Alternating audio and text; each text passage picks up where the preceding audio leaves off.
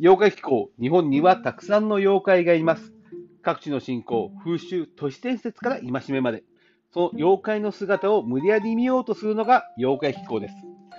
今回は種子島の妖怪を紹介したいと思います。えー、その名も、チョカメン。面とは、えー、お化け妖怪の総称でありまして、チョカとは、えー、急須などでございます。えー、鹿児島では、えー、黒チョカというものがございまして、えー、水で割った焼酎をぬる缶にして飲むという風習があります。えー、このチョカメン、えー、漫画日本昔話にありまして、えー、種子島の南部南種町の妖怪として紹介されました。その妖怪はむしろ古くなった、えー、チョカが、えー、つくも神になったというストーリーでありましたが、えー、私は北部の西之表市出身です。そこにも、えー、許可面が現れた場所というものが明確になって、えー、話として残っております。えー、西之表市の市営プールの前、その昔、その前を通っていた一人の男が、ある木の下で、えー、チョカを発見します。ああ、本当は誰かチョカを落としていっとら、誰かがここにチョカを落としていってるよ。うん、木に下げて若いようにしとらんばいけんな。木に下げて分かるようにしてあげようということで、そのチョカを拾おうとします。そうすると、そのチョカはコロコロと転がり、拾うことができません。男が不思議がっていると、そのチョカはポーンと天に跳ね上がり、空中に消えていきました。これはですね、えー、他の地方だったら、タヌキなどがしそうないたずらなんですが、実は種子島、タヌキがいないんですよね。そうなると、これ誰かがやった悪さなんですが、イタチなんじゃないかなと思います。イタチも人を化かすということが残ってる地方がございますので、イタチがコロコロと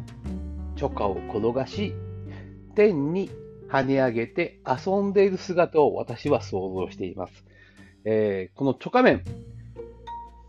えー、最近でも実は出たということを証言として残っていることがあります。これ検索して今まだ発見できてませんけど、過去に見たことございまして、えー、南種町で、えー、宇宙、種子島宇宙センターで、えー、打ち上げを見た一人の青年が、えーえー、40キロ近くあるんですよね。南種町が西之表市にあるホテルに帰ろうと、これ試しに歩いてみようというふうに思って歩いて、えー、西之表市を目指しました。えー、途中で、えー、旧中立町にある旧、旧、旧の焼き市議の跡がありまして、そこで、えー、役員の方に、ここからどんぐらいかかりますか？って聞いたら、8時間ぐらいかかりますねって言われて、8時間かと思ってテクテク歩いてって、どんどん日が暮れてって夜になります。えー、ある、とある、えー、上り坂で、前から車が走ってきて、えー、すれ違って、そしてその車が空き缶をカーンと道路に捨てます。道路に捨てて音がしたんで、ひどいことするなと思っていたら、その空き缶が